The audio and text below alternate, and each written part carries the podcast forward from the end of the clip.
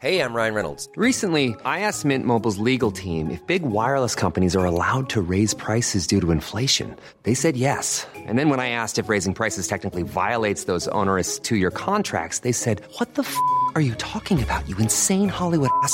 So to recap, we're cutting the price of Mint Unlimited from $30 a month to just $15 a month. Give it a try at mintmobile.com slash switch. $45 upfront for three months plus taxes and fees. Promo for new customers for limited time. Unlimited more than 40 gigabytes per month. Slows. Full terms at mintmobile.com.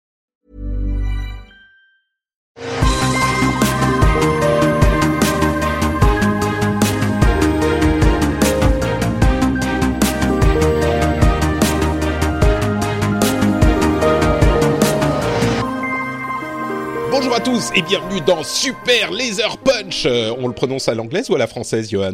Super Laser Punch? Laser, laser Punch. Ou alors, euh, non, attends, j'ai une super bonne idée. On le prononce à la japonaise. Super Laser Punchy non, c'est pas tout à fait. On parle de Marvel, on parle de Marvel et Ouais. euh, du MCU et bah parfois d'autres choses éventuellement, mais là on est en plein dans WandaVision, Johan et moi, et moi je suis Patrick. Bonjour, bonjour à tous. Euh, et on est euh, complètement over hypé par le MCU. Ça y est, il est revenu. T'es comme moi, tu t'en peux plus, tu Ah veux ouais, en parler. ouais, j'ai pas compté le nombre de, de mois qu'il y a eu euh, depuis la dernière apparition du MCU. 16 mois, Euh, mais 12 ouais. jours, 48 heures et non, je sais pas, mais on est à peu près genre un an et demi presque, ouais. Ouais, on, on pouvait dire que c'était trop avancé. C'était, c'était, pr- on parlait presque de Marvel fatigue pour certains, etc. Mais en fait, non, non, non. C'est, Ouais, on là, était ça faisait euh, trop longtemps et, et puis je suis très content de, voilà, de, de reprendre tout ça. Et puis, euh, puis vu le programme euh, sur l'année euh, de Marvel, ça Bah, ça va une- pas arrêter. et- C'est l'une des raisons pour lesquelles on s'est dit on va faire ce podcast parce qu'on a envie d'en parler. Bon, nous on est clairement euh, des Marvel zombies, hein, on est des, des fans, Euh, et on parlera de nous et des raisons pour lesquelles on a lancé cette émission dans à la fin de cet épisode. C'est des épisodes assez courts, on espère, euh, et qu'on fera chaque semaine parce que maintenant chaque semaine il va y avoir un nouvel épisode de un truc euh, du MCU, d'une série télé, et puis il y a les films qui vont revenir aussi. Et on a euh, prévu de faire des débriefs de chaque épisode, de geeker, de se hyper l'un et l'autre. Et c'est marrant que tu dises que euh, il y avait des gens qui avaient un petit peu de Marvel fatigue. Je suis sûr qu'il y a plein de gens qui étaient un petit peu fatigués de entre guillemets la formule. Ce qui, bon, on parlera du MCU un jour, mais je trouve que la formule, c'est clair qu'il y a des éléments communs, mais il y a aussi des choses qui sont assez différentes d'un film à l'autre. Mais là, ce qui est sûr, c'est qu'ils ont cassé tous les codes avec cette série WandaVision. Et c'est plutôt pour le meilleur. Donc, euh, on s'est Ouais. réhypé avec ces trois premiers épisodes qui sont passés, ces quatre premiers épisodes, et on voulait en parler. Exactement. Euh, donc, on va se présenter après la fin de notre euh, retour sur les premiers épisodes. Mais ce qu'on va faire dans ce premier Super Laser Punch, et d'ailleurs, j'aime pas trop dire euh, genre Marvel Cast ou euh, le podcast des trucs. Mar- Moi, j'aime bien les noms un petit peu débiles comme ça, Super Laser Punch. J'espère que ça désarçonnera pas. Et en plus, si jamais très bien. ah, merci, merci. Si en plus, si en plus un jour on veut parler de, de genre de Star Wars parce qu'on est aussi hypé par The Mandalorian et d'autres trucs du genre, on pourra parce qu'il y a dans le nom. Donc euh, tu vois, c'est comme sabre laser. Donc, ce qu'on va faire dans ce premier épisode, c'est qu'on va parler des trois premiers épisodes de WandaVision qui vont assez bien ensemble. On fera, j'espère, euh, un deuxième épisode très vite, genre euh, demain si vous écoutez à la sortie, euh, avec le quatrième épisode. Et puis après, tous les lundis, on va débriefer l'épisode de la semaine précédente. Puis on verra s'il y a des trous, s'il y a des trucs qu'on veut faire en plus, mais on va découvrir ce qu'est le podcast avec vous. Mais pour le moment, on va euh, débriefer ou de manière un petit peu rapide, parce que c'est des épisodes que vous avez tous déjà vus, j'en suis sûr. On va débriefer les trois premiers épisodes. Et je veux dire un mot sur notre politique de spoiler, euh, Johan, que j'impose à l'émission, parce que c'est moi le chef, euh, et qu'il y a des gens qui aiment beaucoup les spoilers. Mais moi, je suis. euh, disons qu'on on parle des trucs qui ont déjà été diffusés. Euh, pour les trailers, je sais pas, toi, tu as, t'as l'habitude de regarder tous les trailers de tout, non? Ouais, ouais. Moi, je Moi, regarde tous les trailers, mais bon.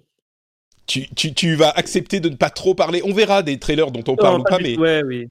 Mais, euh, ouais, non, non, mais effectivement, je, je trouve que c'est pas très fair play en fait de, de parler des trailers parce que euh, il y, a, y a clairement des éléments qui vont parfois beaucoup plus loin que que, que, là où on en est. Et en plus, euh, avec Disney Plus, là, j'ai l'impression qu'ils mettent des nouveaux trailers tous les jours quasiment. Ouais. Euh, ils montrent de plus en plus de choses. Peut-être que même moi, je vais arrêter de, de trop regarder les trailers. mais- Ouais. En fait, moi, généralement, ma politique, c'est que pour les films, je regarde pas les trailers du tout. Donc, j'arrive complètement vierge, comme un oiseau, un, un oisillon, un poussin qui sort de, de son œuf. Euh, et je suis généralement assez surpris par certains trucs. Pour les séries télé, je me dis, je regarde un ou deux trailers avant qu'elles arrivent, parce que les séries, c'est tellement plus long qu'ils peuvent faire des trailers sans trop révéler. Mais je regarde pas les trailers de mi-saison. J'ai regardé seulement avant que la saison commence. Et là, c'est toutes les semaines qu'on peut euh, voir les épisodes, donc pas besoin des trailers. Mais donc, en gros, dans l'émission, on parlera que des trucs qui ont déjà été diffusés, les épisodes ou les films, et pas les trailers de trucs qui arrivent plus tard, euh, je pense. Euh, à part peut-être, euh, bon, on préviendra si on le fait. Donc, WandaVision. Euh, c'est une Mhm. série, la première série officielle du MCU, euh, qui est diffusée sur euh, Disney+, vous le savez bien sûr. Euh, je vais pas rentrer dans tous les détails, mais ce qui est important, c'est qu'elle a été créée par Jack Schaefer, qui est une réalisatrice, producteur, enfin c'est une showrunner là, qui avait pas vraiment fait euh, grand chose d'autre. Euh, elle avait écrit un petit peu sur euh, Captain, Marvel, elle a co- coécrit Black Widow, mais c'est une jeune du MCU, donc qui commence à renouveler un petit peu. Ils amènent du 109. Euh, et Matt Sharman est le réalisateur.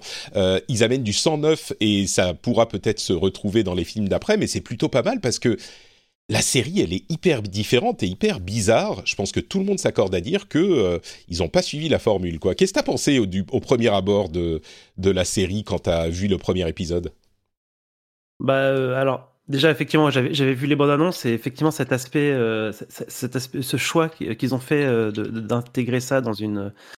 On va dire, je sais pas si on peut dire une parodie, c'est pas vraiment une parodie, mais en tout cas dans, un style vieille série, donc années 50, 60, euh, euh, 70, etc. euh, moi, ça, c'est vraiment un truc qui m'a tout de suite euh, plu. Enfin, J'étais Ouais. un peu conquis d'avance sur ce truc-là. Il y avait vraiment une sensation de, de, ouais, de tenter quelque chose euh, bah, du coup, qui n'existe pas du tout dans, dans le MCU. Et une, enfin, on sent vraiment complètement ouais, une volonté d'essayer de faire un truc euh, plutôt différent. Euh, parce que du coup, ouais, je parlais de Marvel, de Marvel Fatigue tout à l'heure. Moi, je, l'a- je l'avais un petit peu quand même, hein, euh, même si je, je- je- je continue à adorer. Mais et, là, c'est vraiment ce que j'attends en fait. euh, c'est vraiment ce que j'attendais en termes de renouvellement. Donc, euh, moi, je suis, je suis vraiment super complet de, de ce point de vue-là. Alors, euh, voilà, c'est, ça, ça reste très étrange néanmoins. hein, On, Ouais, sait pas trop. on sait pas trop qu'est-ce qui se passe exactement, puisqu'on avait du coup laissé une, une, une- on avait laissé Vanda relativement bien, mais en deuil à la fin de, du dernier Avenger, et puis tout d'un coup, euh, bah, surtout Ouais. Vision est là, qu'est-ce qui se passe Euh, Et surtout, bah, voilà, dans ce cadre-là, voilà, c'est là, c'est c'est, euh, un afflux de questions qui, qui, qui arrive forcément euh, dans, ce, démarrage de cette série. Quoi. et qui, et qui excite en plus tous les fans qui se sont posés mille questions pendant trois semaines. Est-ce que ça veut dire ça? Est-ce que c'est le meilleur du fan, euh, du fan service, ce genre de truc? Mais euh, c'est marrant parce que moi j'ai entendu plusieurs avis de personnes qui disaient ah mais c'est chiant, c'est juste du, enfin c'est 95% de séries euh, des années 60, de sitcoms des années 50 et 60. Et, et ils ont pas tort, mais en même temps, il y a tous ces petits trucs à côté de, euh, d'une part, de, toute la série, parce que c'est pas juste une série des années 50 ou 60. C'est une, c'est vraiment une série créée par Wanda, enfin ce qu'on imagine en tout cas, euh, où ils essayent de passer inaperçus alors qu'ils sont vraiment Wanda et Vision. Il y a plein de petites références dans l'épisode numéro 1 à euh, des caractéristiques qu'ils ont, de fait qu'ils font de la magie, le fait que euh, je me souviens d'une en particulier quand le boss Monsieur Hart dit à euh, Vision ah mais en anglais c'est you're a little bit dense aren't you? Donc t'es un peu dense ce qui veut dire t'es un peu bête en anglais mais bien sûr il peut changer la densité de son de son corps de la matière de son corps. Donc évidemment ça ça et il y a plein plein plein de petites références et je pensais que c'était tellement particulier que seuls les vrais grands fans de Marvel qui pr- comprendraient toutes ces références apprécieraient. Mais il y a eu aussi beaucoup de gens qui étaient euh, fatigués de la formule, qui sont, sont rentrés dans la série, et des gens qui sont un petit peu, euh, comment dire, qui sont, qui prennent les choses de haut, qui ont apprécié ce pari euh, de quelque chose de vraiment différent et qui trouvent que c'est une euh, expérience réussie alors que vraiment c'était pas gagné du tout quoi. Euh, je voudrais te demander. ouais. Vas-y, vas-y. Non, non, mais j'allais dire effectivement sur, euh, sur les références, c'est que euh, alors, je, je, je, suis pas du tout un, un fanatique des comics, etc. Mais euh, quand, quand on regarde un peu sur le net, les gens qui trouvent tous les Easter eggs, toutes les références et tout, il y a quand même des choses super pointues à base de, de numéros qui font référence à des numéros de comics qui ont une importance pour Vision ou pour Ouais. etc. Ce, ce Et genre de truc, je t'avoue que c'est le genre de truc qui me parle beaucoup moins. Tu vois, ça va tellement dans le. Et puis il y a même des spéculations. Parfois ils disent Oh, mais là, euh, il y a un morceau d'oreille qui a une forme de euh, de Enfin, vêtement. évidemment, évidemment que ça va trop loin, mais euh, ce que je veux dire, c'est qu'il y, a- il y a des choses qui sont clairement volontaires. Mm. Euh, et même moi, si ça me parle pas non plus, euh, j'aime bien quand je regarde les, les, euh, les gens Ouais. qui récupèrent un peu ces références-là, de, de voir à quel point ils sont aussi minutieux euh, à l'attention Mm. de, de ces gens qui sont là pour chercher des choses, etc. Il y a, il y a quand même une, on va dire, une profondeur dans, dans certains détails euh, que tu penses anodins, mais qui ont une signification pour d'autres fans, etc. Quoi. C'est vrai. Et euh, je trouve ça assez impressionnant, sur, euh, particulièrement sur, sur WandaVision. le, la manière dont ils ont fait la chose, c'est qu'ils ont un petit peu mélangé deux séries célèbres du MCU, House of M d'une part et euh, Vision d'autre part, qui est une série beaucoup plus récente. Euh, c'est, et moi je suis pas un super grand fan des comics, j'en lisais beaucoup quand j'étais très jeune, et puis j'ai relu un petit peu euh, ici et là depuis que j'ai un iPad. En fait, c'est tout bête, mais euh, ça veut dire que je peux me procurer les comics euh, assez facilement, donc depuis une dizaine d'années, et puis quand je suis rentré dans le MCU évidemment. Mais euh, c'est vrai que je je fais pas partie des des malades de, du, du, de, Marvel euh, qui connaissent chaque euh, série, chaque histoire parce que c'est toujours hyper compliqué. Mais j'en ai lu pas mal depuis que le MCU est revenu. Mais j'aimerais te poser une question. Quel est le moment, on va parler des trois premiers épisodes, le, le moment de chaque épisode qui t'a le plus plu ou le plus, le plus marqué Si on parle du premier, tiens, quel est le moment que tu retiens? Alors moi, le, le moment qui m'a mis euh, vraiment euh, les frissons, c'est c'est évidemment le moment du dîner où, euh, Ouais, évidemment. où il y a le, le bug, euh, le bug dans la matrice, hein, où, qui devient, enfin, une, une, une ambiance tout, tout, tout à fait anxiogène qui s'installe tout d'un coup, alors qu'on est euh, normalement dans une série très légère avec des, des blagues très, très légères aussi. et puis tout d'un coup, tout devient très sérieux avec voilà, Monsieur Hart qui s'étouffe et, et personne ne fait rien et, et sa femme qui, qui rigole euh, voilà, sans, s'arrêter, etc. Euh, c'est là où tu te dis bah ah ouais ok ok ça, ils vont ils vont pas laisser trop traîner euh, on va dire l'aspect euh, l'aspect série ils vont ils vont amener on, on se doute qu'ils vont amener ce genre de choses là de, de plus en plus et que on va finir par avoir quelque chose qui va se briser et, et on va revenir on va dire dans le MCU qu'on connaît Hmm. C'est vrai que moi, ce qui m'a, c'est pareil. Hein, c'est évidemment le moment qu'on retient dans, dans cette première, euh, ce premier épisode parce que ils installent vraiment une ambiance qui est sur euh, 20 ou 25 minutes d'épisode, qui est légère, qui est sympa, qui est intéressante si on est fan, mais qui, qui, qui se donne son propre style. Et quand ce truc se produit, ça vient assez lentement en plus. Ça doit durer la scène peut-être, euh, je sais pas, une minute maximum. Mais pendant les 15 premières secondes, tu dis oh bah il est en train de s'étouffer, ils vont faire quelque chose. Et ils allongent le truc, ils allongent le truc, tu vois, la scène traîne en longueur. Et cette la femme qui répète oh stop, oh stop. Et tu dis, elle dit deux fois et tu dis bon, elle va, elle va se rendre compte. Mais elle se rend pas compte et ça continue et ça continue et ça met vraiment mal à l'aise quoi. Moi en le regardant, je me disais mais j'étais j'étais mal. Et tu vois le visage d'Elisabeth Olsen qui se ferme et qui commence à devenir sérieux. Et c'est là que tu te rends compte que, alors je sais pas si c'est la meilleure actrice de la Terre, mais en tout cas, le contraste entre le- le- l'ensemble de l'épisode et le moment dans cette scène où elle commence à se rendre compte qu'il y a un truc qui va pas et où elle, elle quitte, elle euh, enlève son habit de euh, femme au foyer des années euh, 50 et elle commence à redevenir euh, Wanda Maximoff et elle se dit oh merde là il y a un truc qui va pas et dans cette minute de jeu d'acteur et de réalisation il y a tout qui se qui, qui s'installe. C'est c'est vraiment pour le coup un truc alors oh, bon là encore euh, comme c'est pas la meilleure actrice de la terre peut-être c'est pas le meilleur la meilleure scène du monde mais c'est clairement une scène qui est conçue avec intelligence avec euh, des intentions et ils savaient ce qu'ils allaient faire du début à la fin du truc. Et j'ai trouvé cette scène euh, vraiment magnifique quoi. Et, l'importance de cette scène, enfin l'efficacité de cette scène dépend complètement euh, du fait euh, de, de, de voilà de l'aspect série télé très légère euh, qui Ouais. est installée euh, les 15 minutes avant. euh, Enfin, pour, pour moi, c'est pour ça on, on parlait euh, de, de gens qui pouvaient être déçus du style, on va dire visuel choisi, enfin du style de réalisation choisi sur la partie série télé. Mais mais c'est important en fait d'installer ce- cette ambiance-là pour pouvoir avoir de l'effet sur sur justement les ruptures comme ça. Euh. Et il y a euh, quelque chose que je voulais ajouter aussi tout à l'heure, c'est que les épisodes sont assez courts. Donc au final, on va Comme dire. Mandalorian, euh, en fait. hein. Ouais, mais ces trois épisodes, ils- en, en tout, ils doivent faire, je sais pas, 40 minutes, enfin peut-être ouais, un peu plus de 40 minutes, je dirais.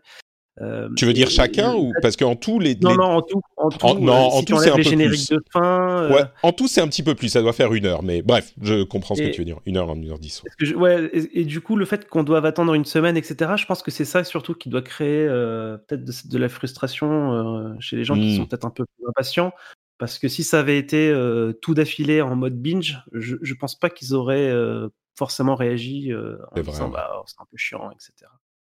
Euh, ouais. D'ailleurs, c'est un- pour revenir à, j'allais revenir à la scène du dîner. euh, Vas-y. euh, moi, il y, a- il y a quelque chose en, en revoyant l'épisode euh, où je me suis demandé si, euh, bah, alors du coup, le, le Monsieur Hart qui s'étouffe, il s'étouffe alors qu'ils sont en train de, de questionner Vanda et Vision sur bah, qu'est-ce qu'ils font là, Ouais. d'où ils viennent, est-ce qu'ils ont des enfants, ce genre de Mhm. choses-là.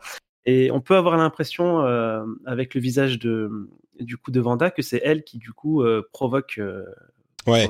C'est genre elle arrête le cette euh, conversation avec ouais. hmm. C'est ça. Et, et que la femme, du coup, s'adresse probablement, du coup, euh, à, à Vanda en lui disant arrête, euh, tu vois, Ouais. mais en, en étant forcée de, de sourire et parce qu'elle est dans, dans son rôle forcé de, de Hmm. série télé. et ça. Donc, C'est vrai, j'avais pas vu la chose comme ça. Il y a tellement d'interprétations possibles dans tout ça, c'est hyper riche. C'est pas des interprétations. euh, je vais avouer un truc qui va euh, euh, frustrer les cinéphiles, mais c'est pas des interprétations dans des films qui sont tellement délirants que on peut trouver l'interprétation qu'on veut un petit peu en cherchant assez. Là. C'est des interprétations qui sont basées sur ce qui se passe vraiment et je trouve que c'est suffisant. Ils ont trouvé le, où mettre euh, ou bien mettre le curseur quoi. Ils ont le, bon équilibre. Euh, mais justement, tu parlais des enfants. Je voulais juste avant ça, tu parlais de la durée des épisodes. Euh, Kevin Feige, papa Kevin, notre maître à tous. A dit euh, bon je, j'aime pas ce genre de d'adoration de, de créateur mais il faut avouer qu'il a quand même fait très fort en tout cas le maître du MCU on va le dire comme ça. Euh, il a expliqué comment se passait le processus créatif des séries et il disait qu'il concevait une euh, histoire qui devait durer sur 6 heures environ, donc on va dire deux ou trois gros films, et il découpait ça ensuite en plusieurs épisodes en voyant où il pouvait mettre les euh, ruptures. Euh, et je trouve que c'est un processus créatif intéressant et qui est certainement plus propice à euh, quelque chose de réussi que le fait de se dire bah, on doit faire 10 ou 22 épisodes de telle durée, ce qui est de moins en moins le cas avec les services de streaming, mais j'ai trouvé ça intéressant à, à noter en tout oui, cas. Et c'est comme ça qu'il marche. ouais. S'affranchir du format euh, forcé euh, qui, historique lié euh, aux plages publicité, au, Mm. au timing que tu avais sur les, les méthodes de diffusion classiques, bah, je trouve que c'est une très bonne chose. Quoi. On est, Ouais. on est, on- non, on sélectionne l'épisode comme on veut.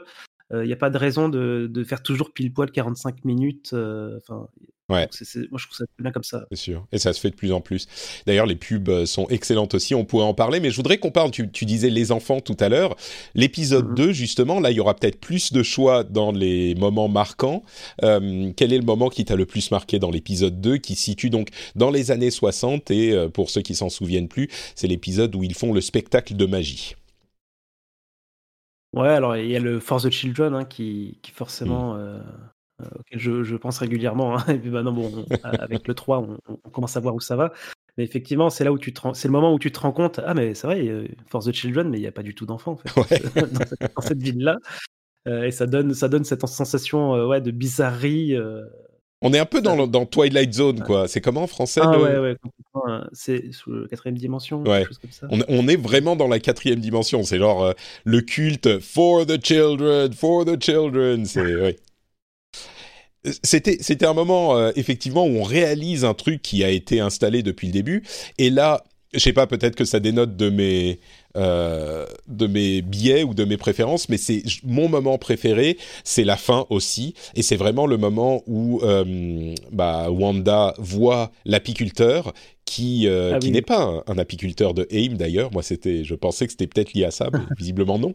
Mais Euh, je pense que c'était volontaire. Mais en tout oui, cas, bien sûr, bien sûr. C'est c'est une référence, mais euh, Mais pour les fans, quoi. C'est pas dans l'hi- dans l'histoire, je pense pas. Encore que peut-être, peut-être que c'est AIM euh, qui est encore euh, en vie et qui est, enfin qui existe encore et qui est en train de manipuler tout ça. Mais euh, oui, donc c'est le moment où elle redevient sérieuse et, où elle dit no. et où ça revient en arrière, c'est la cassure de la sitcom qui, là encore, comme dans le premier épisode, moi, m'a vraiment marqué parce que c'est là que tu te rends compte qu'ils savent ce qu'ils font, qu'ils vont quelque part et que, enfin, pas vraiment en fait, pas dans celui-là, mais tu te rends compte qu'il y a quelque chose derrière cette réalité et tu Mm. te rends compte que Elisabeth Olsen, elle joue.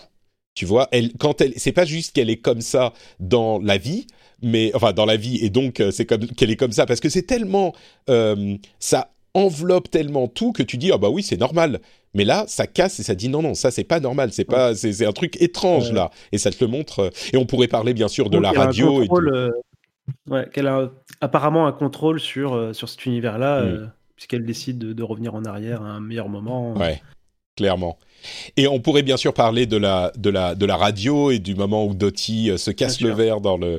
C'est tellement et, et donc il y a plus de moments bizarres comme ça, comme dans le premier épisode, euh, que dans le que dans le premier justement. On en a on saupoudré trois quatre et on arrive au troisième épisode qui est, je crois, le moins le moins bon, j'ai trouvé, des trois premiers, même si je l'ai apprécié. Euh, Qu'est-ce que t'en as pensé, toi, du, du troisième, celui qui est en couleur et avec la, la grossesse et la naissance de... Comment il s'appelle Billy et Alors, Timmy ou Tommy? Ouais, ouais, moi je l'aime beaucoup. C'est vrai? J'aime beaucoup, ouais, beaucoup cet épisode.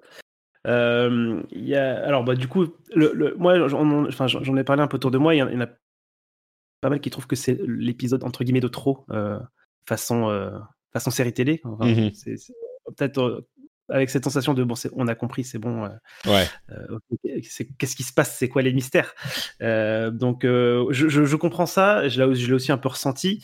Mais par contre, moi, bah, non, moi, je, en fait, j'ai- j'aime tellement en fait cette ambiance-là et, et du coup les, les, les gags un peu légers, mêlés justement à cette inquiétude liée et aux, aux bugs qui peuvent y avoir du coup dans entre guillemets dans la matrice. Euh, et que bah, moi, ouais, j'ai beaucoup apprécié cet épisode-là. Donc, on- notamment, alors moi, ce que je retiens, c'est la, c'est la, la, la discussion entre euh, le voisin avec euh, Agnès et Vision Ouais. et, euh, et le mec qui coupe le, le muret avec, sa, son. Euh, Et, et le moment où ils disent... Because we're all, parce qu'on est tous, on est tous, mais, Ouais, mais on vous êtes tous quoi. quoi, putain Et en plus, on se rend compte à quel point Vision est, est le seul qui semble se rendre compte vraiment Oui. de, de- des bizarreries et depuis le début. oui, là, là c'est flagrant hein, qu'il euh, qu'il a une certaine autonomie, Mm. euh, qu'il est, euh, se pose des questions euh, un peu comme nous, mais il continue à rester dans son rôle. Mais on, ouais, on sent là clairement, bah, surtout, je crois que c'est son regard à la fin, à la fin de l'épisode, hein, qui, Mm. Montre qu'il est pas tout à fait à l'aise là et qu'il se demande un peu ce qui se passe. euh. Il, il voit les bizarreries lui-même, donc il y a le il y a le médecin hein, qui finalement ne part pas en vacances, il y a le, voisin qui coupe sa, son muret, euh, il y a plein de choses comme ça. Donc lui il commence à, à, voilà, à gagner sa, un peu son, son indépendance et, et commence Mm. à voir un peu tout ça. C'est marrant ça d'ailleurs parce que évidemment Vision est, est mort dans le MCU et du coup il doit être sans doute une création de Wanda et, et- ou oui de cet univers mais on pense que c'est Wanda évidemment qui a créé tout ça.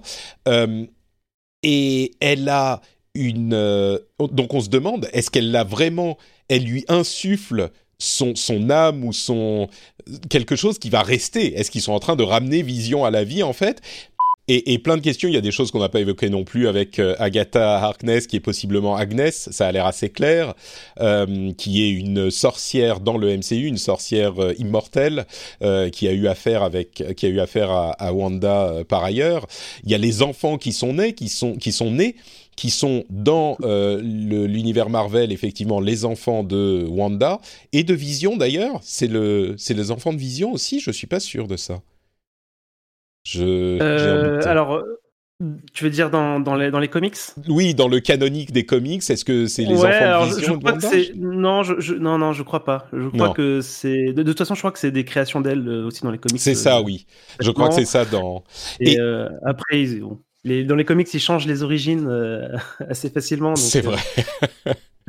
Euh, de toute façon, dans, dans la, sur la Earth euh, 19999, euh, tout peut être différent sur l'univers du MCU. Mais donc, c'est Wiccan et Speed, je crois, qui sont euh, des personnages qui rentrent chez les Young Avengers après. Enfin bref, peu importe, ça, ça pourrait Ouais, être ça. différent. Mais, euh, mais donc, oui, pour ce troisième épisode, je crois que. Et puis, il y a bien sûr toute la partie avec Géraldine, euh, etc., etc. Enfin bon. C'est. Ouais, et puis il y, a- il y a un autre truc de notable, c'est la, la super vitesse de, de vision qui est représentée de façon assez étrange, je trouve. euh, Parce que. Enfin, moi, ça faisait pas partie des, des, des pouvoirs de vision que j'avais en tête, quoi. Et là, il, court euh, bah, comme si c'était bah, du, coup, du coup Flash ou Quicksilver euh, pour aller faire l'aller-retour récupérer le, le médecin. Je, je trouvais ça assez étonnant euh, parce que j'avais pas forcément en tête, moi, euh, que qu'il allait spécialement, enfin, en mode euh, en courant comme ça super vite. C'est Ouais. une représentation des pouvoirs que, que je trouvais ça, que je trouvais rigolo, quoi. Ouais. Et donc effectivement, bah, les les euh, les enfants euh, qui pourraient être des manifestations, que, qui pourraient être le but en fait de toute cette opération, que d'une certaine manière euh, Wanda serait manipulée pour manifester les enfants. euh, et c'est pour ça qu'il dirait for the children, etc. Et tout le monde parle des enfants, et Agnès parle d'enfants tout le temps. Enfin bref, ce qui Ça, en même temps est tout le monde pas. la pousse à, voilà, avoir des enfants, etc. Ouais. quoi.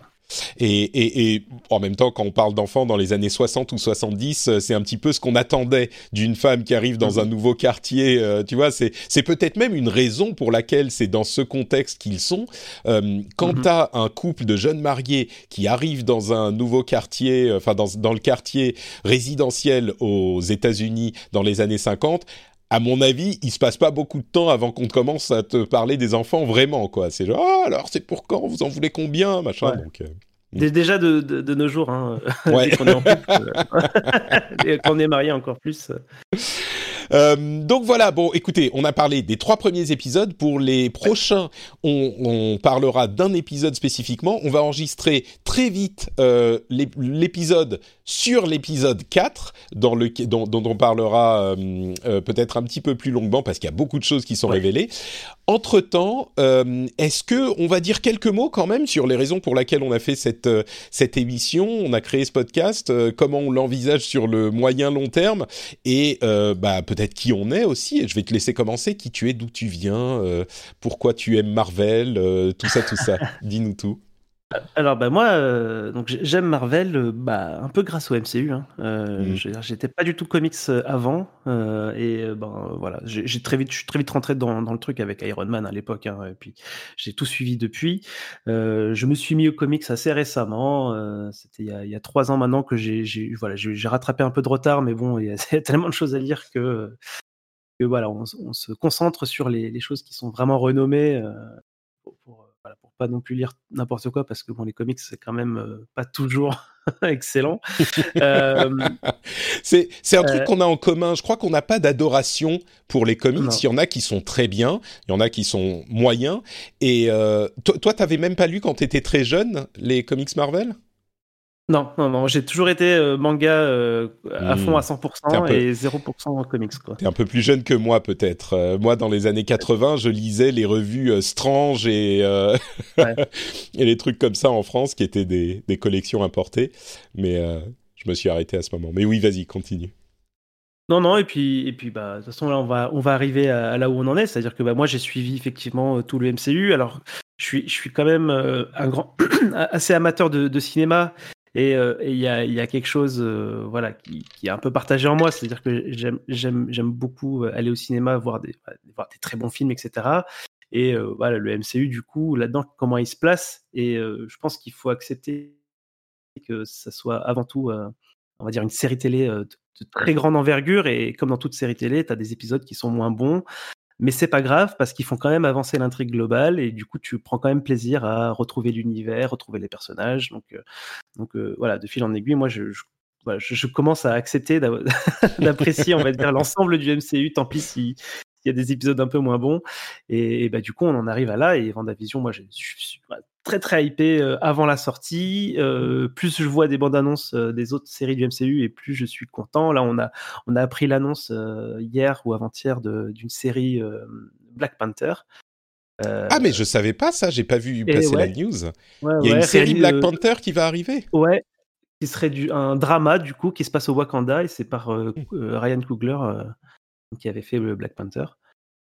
Euh, voilà, donc moi je suis, je suis à, là, je suis à fond dans, le- dans le train de la hype, comme on dit. Euh, je regardais tout à l'heure les, les sorties qui allaient arriver là euh, en série, en film. On en a pour là, tout, chaque mois qui, de 20 2021, on aura quelque chose à, à, voir. Donc, euh, donc voilà. Ouais.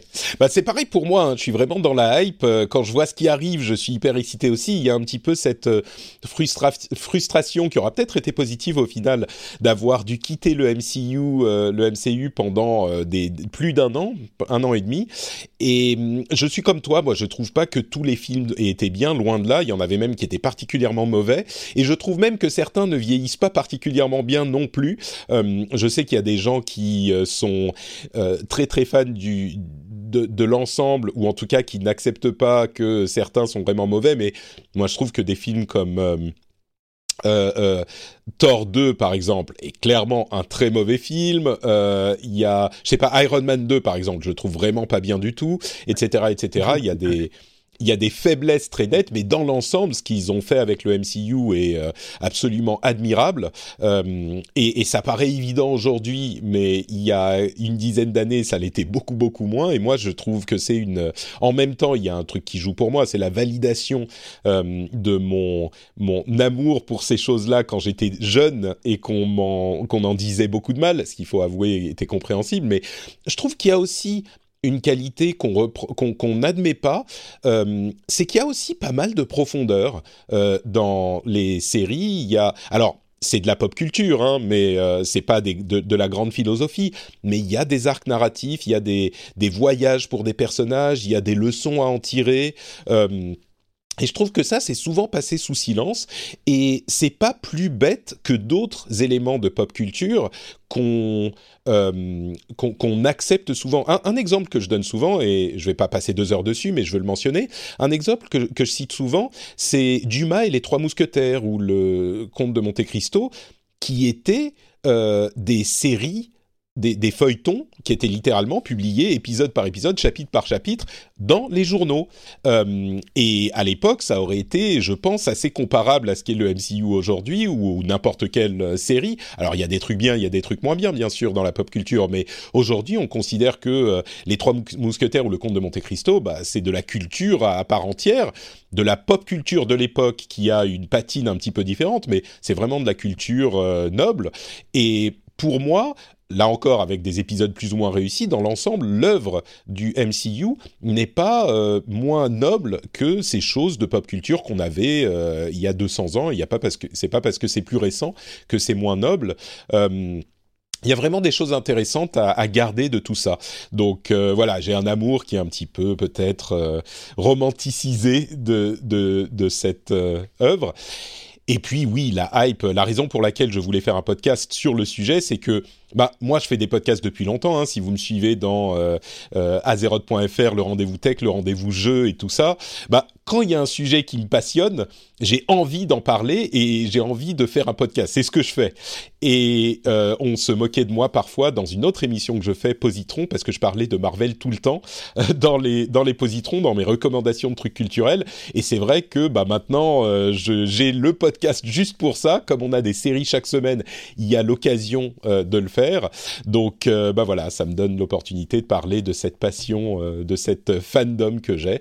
Et on verra, on sera pas euh, forcément fan de tout et on verra si j'ai le temps, si on a le temps de faire des épisodes chaque semaine, c'est le but, mais on verra ce que ça donne, on verra si on continue longtemps, mais en tout cas l'idée là c'est de, comme il va y avoir du contenu chaque semaine, et ben on va en parler chaque semaine. On verra si on y arrivera.